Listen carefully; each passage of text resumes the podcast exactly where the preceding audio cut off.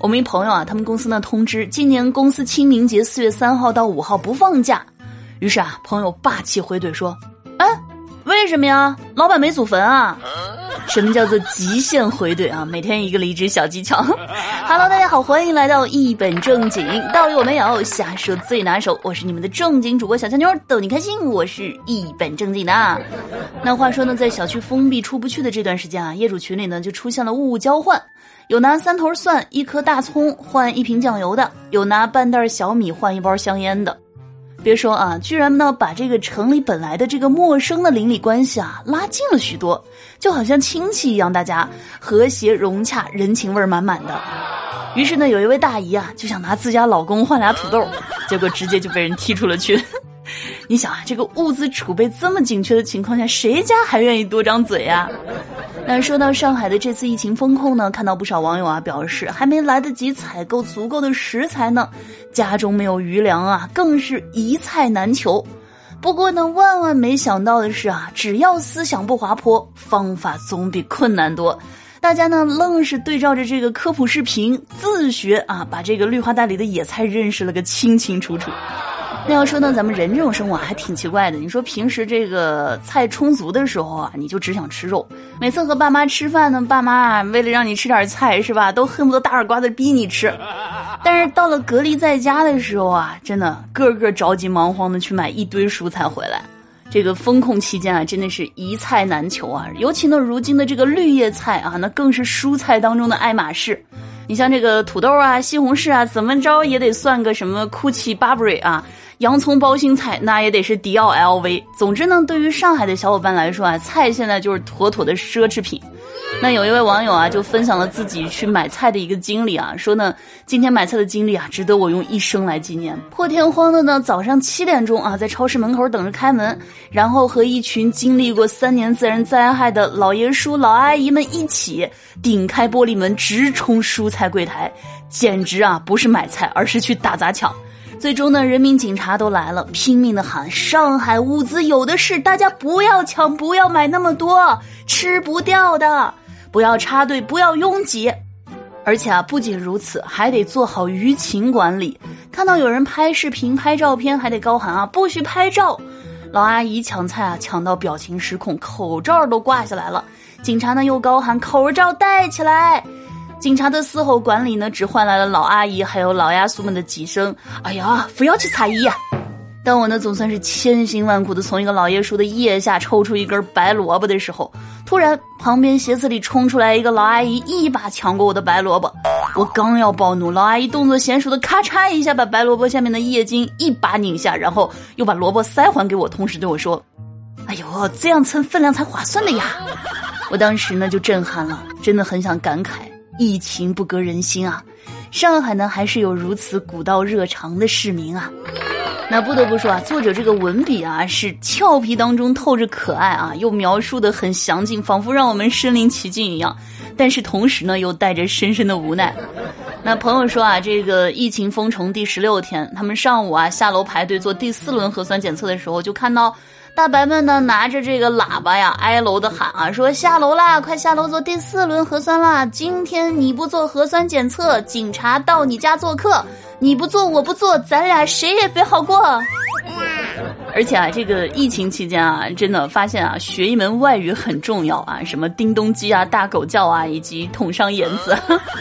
那疫情的这三年啊，不知不觉的似乎改变了人们生活当中的很多方面。比如说呢，原本吃饭斯斯文文的小姐姐啊，外派出去遇到封城，现在解封回来啊，变成一口一个鸡蛋的豪气吃相。哎，这应该就是核酸后遗症吧。总之呢，希望疫情啊早点控制住，人们呢早日恢复自由。我今天啊突然发现一个事儿，什么呢？就是这个演唱会上啊，歌手总会说啊。哎，接下来这首歌送给大家。其实啊，这种说法是不对的，是错误的。为什么呢？因为我们看演唱会的时候有买门票啊，对不对？所以这歌啊就不算送。这个应该说啊，接下来这首歌是你们应得的。而且啊，根据歌手的这个性格不同，这句话呢可能还会有不同的说法。你看这个严厉型歌手啊，可能就会说：那下面这首歌五十，给我好好听着啊。老实型歌手呢说，哎，接下来这首歌呢卖给大家。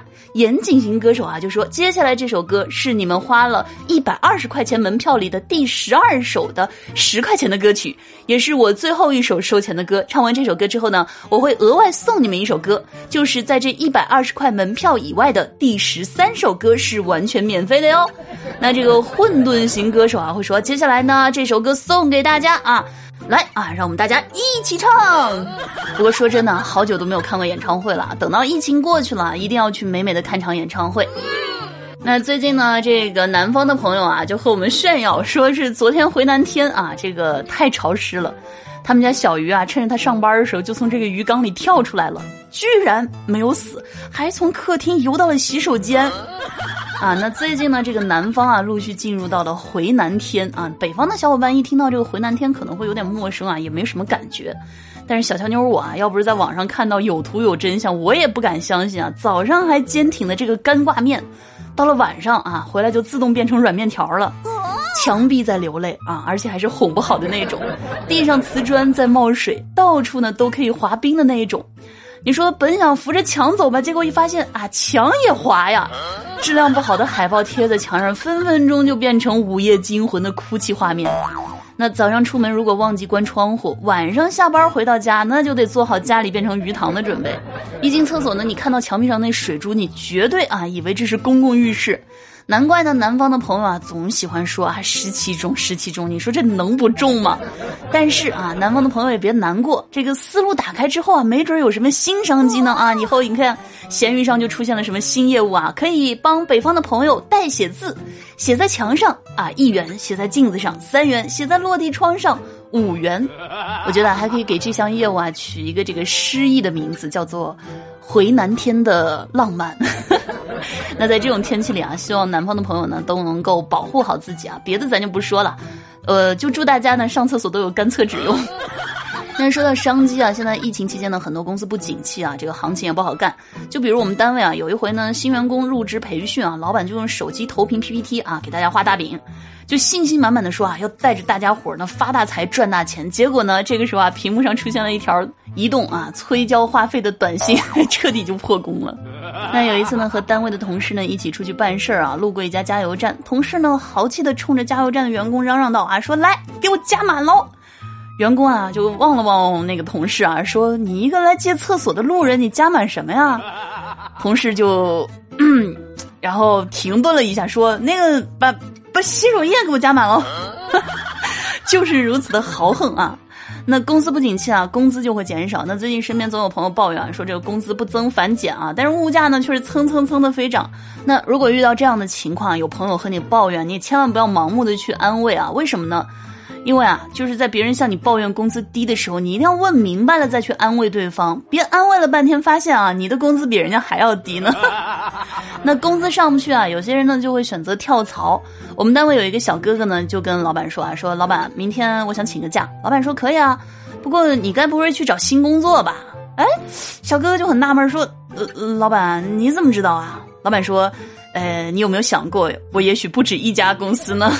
不过没准啊，人家小哥哥内心 OS，那我还没准不止一个工作呢，是不是？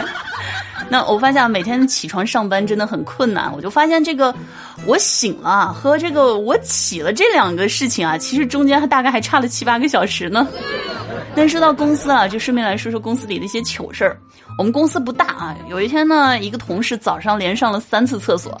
老板啊，后来看了看他，就说：“那个你还好吧？身体要紧。哎，来走吧，要不我送你回家吧。”结果啊，两人刚走不久后啊，老板就发来了一条信息，说：“啊，行了，那个都出去玩吧啊，等到下午没臭味了再来上班。”那前段时间呢，公司啊组织春游，老板呢就看见对面山上有一群动物，于是就问经理啊说：“哎，那是什么呀？”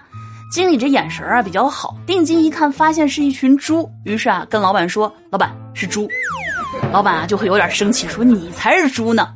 大家啊一听就知道老板误会了，于是啊七嘴八舌的跟老板解释，老板真的是猪，真的是猪啊。前两天下班的时候啊，二狗呢刚走到公司门口刷脸，哎，结果发现这个人脸门禁上显示的却是大老板的名字，哎，他就心想这这怎么回事儿？就吐槽了一句啊，为啥把我识别成老板了呢？这时候啊，他身后忽然传来大老板的声音说。他没识别错，我就在你身后呢。好了啊，那今天呢已经是我们三月的最后一天了，也希望呢下个月啊这个一切阴霾都可以过去。那最后的时间呢，让我们一起来看一下上期节目当中的听友留言。那首先呢，在这儿要感谢一下我们家的冰凌酱啊，真的是上期为了让小强妞我感受到这个脱贫啊一夜暴富的这种感觉，由这个小平房能够住上九九九的摩天大楼，真的是很努力了。感谢冰凌酱的努力认真的盖楼。那上期咱们这个互动话题啊，是来说说你觉得小时候自己做过的蠢事啊。冰凌酱说啊，我做过最蠢的事就是我要掉牙，我就很难受，所以一直在抠牙，结果都没有抢到有着一米二大长腿小乔妞的沙发。听有小乔妞铁粉说啊，这不是我啊，是我朋友说的。哎，你看见没？开启了我有一个朋友模式，说我朋友说啊，他七岁的时候。掉了一颗牙，当时在吃排骨，以为是脆骨就吞了，结果第二天上厕所发现了，哎，觉得很神奇，就洗洗再吞下去，就这样还玩了十多天。嗯，这个味儿有点大，但是为什么我还要读这条评论呢？因为啊，我突然 get 到这条评论和上一条评论之间的一些啊不可描述的联系，你们自己品啊，自己品。听我八八屋说啊，小时候最蠢的事儿啊，就是太懂事儿了，太少折腾我爸妈。当年说好的读书成绩不好，就把户口转回村里学耕田。结果啊，我努力学习，不折腾他们，结果呢，错过了年分红十万的广州村民的身份。现在有啥事儿让他们不高兴，他们还老是说啊，你小时候多乖，多让人放心啊。为什么我从中感觉到了一股凡尔赛的味道？听友草莓车厘子啊说。我小时候做过最蠢的事儿，就是把爸妈给我的零花钱埋到土里。真希望有一天长出好多的钱啊！自己的土，自己的地，种啥都长人民币，是吧？听有 Sandy 啊，说小时候做过最蠢的事儿啊，就是我妈让我不要吃泡泡糖，就骗我说啊，泡泡糖吃了会粘在肚子里死掉。哎，这个我妈也跟我说过啊。有一天呢，我就把泡泡糖吞进了肚子里，然后我就觉得，哎呀，完了完了完了，芭比 Q 了。然后呢，为了不让自己死掉，我就使劲的喝白醋啊，想把这个泡泡糖给泡软了。然后喝了两口啊，但是我的舌头受不了了。后来我才知道，泡泡糖吃了根本不会死。哎，想想自己真的是蠢。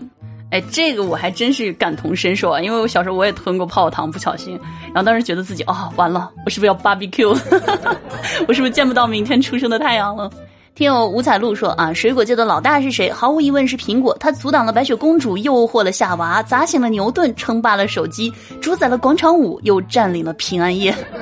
好了啊，这个上期的听友留言呢，我们就分享到这儿。以上呢就是我们本期节目的全部内容了，感谢大家的收听。那听完之后呢，不要忘记啊，点赞、评论、转发、分享，以及专辑还没有五星好评的小伙伴呢，都通通的安排上来支持一下主播。那你们的这些支持呢，就是我更新的动力。好了，那在我们节目下方的图文内容当中呢，还有关于主播的其他互动方式，感兴趣的小可爱呢，也可以去关注一下。让我们下期再见啊，不对，应该是下月再见，拜拜。